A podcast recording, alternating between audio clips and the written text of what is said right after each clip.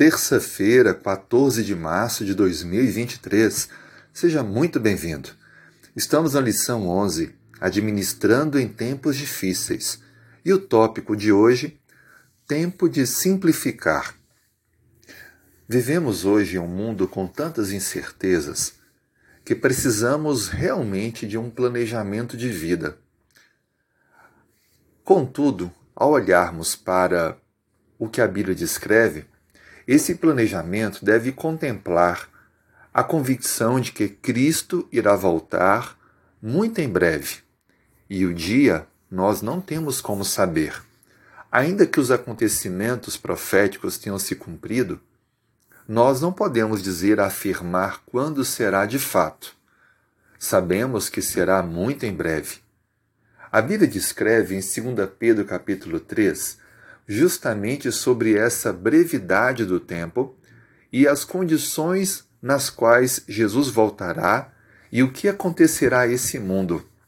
O versículo 9 em diante do capítulo 3 de 2 Pedro nos diz assim: Não retarda o Senhor a sua promessa, como alguns a julgam demorada.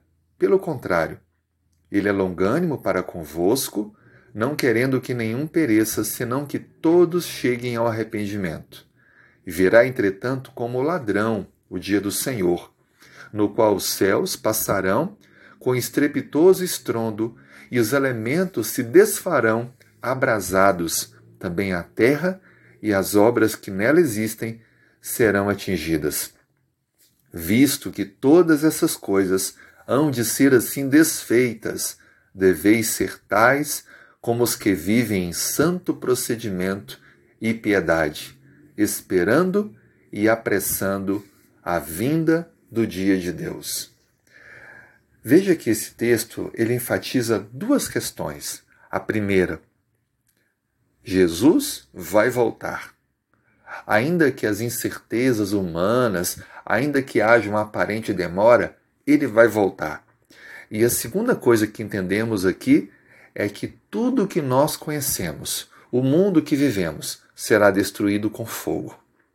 Nos versos anteriores, e recomendo que você leia esse capítulo 3 de 2 Pedro, é mencionado que o mundo, assim como foi destruído pela água no dilúvio, agora está reservado para destruição pelo fogo. Ou seja, tudo aquilo que o homem conquistou, todas as construções, todos os prédios edifícios, casas, bens, tudo será destruído pelo fogo. A questão é: será que vale tanto a pena ficar acumulando e acumulando bens, tendo preocupações, desgastes, por causa de um tempo tão curto?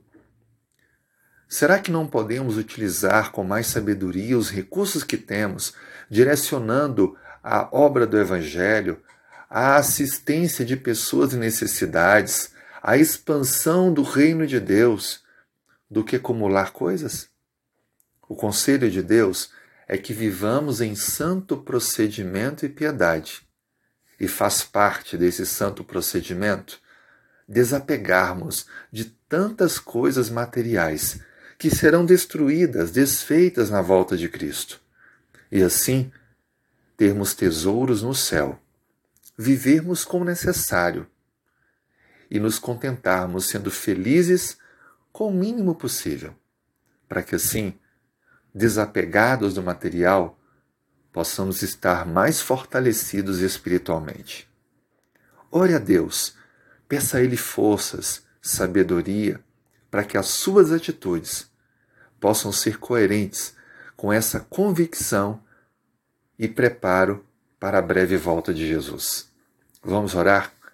Senhor, tire de nós tudo que possa nos impedir de estarmos preparados para o retorno de Cristo. Transforme nosso coração, nos perdoe, nos faça cidadãos eternos que vivem hoje na terra, mas se preparando para a eternidade. Abençoe também nossa família, amigos e aquelas pessoas que conhecemos que ainda estão muito apegadas muito focadas mais no material do que no espiritual. Esse é um tempo de simplificar, Senhor. Nos ajude a simplificarmos. Esta é nossa oração. Em nome de Jesus, amém.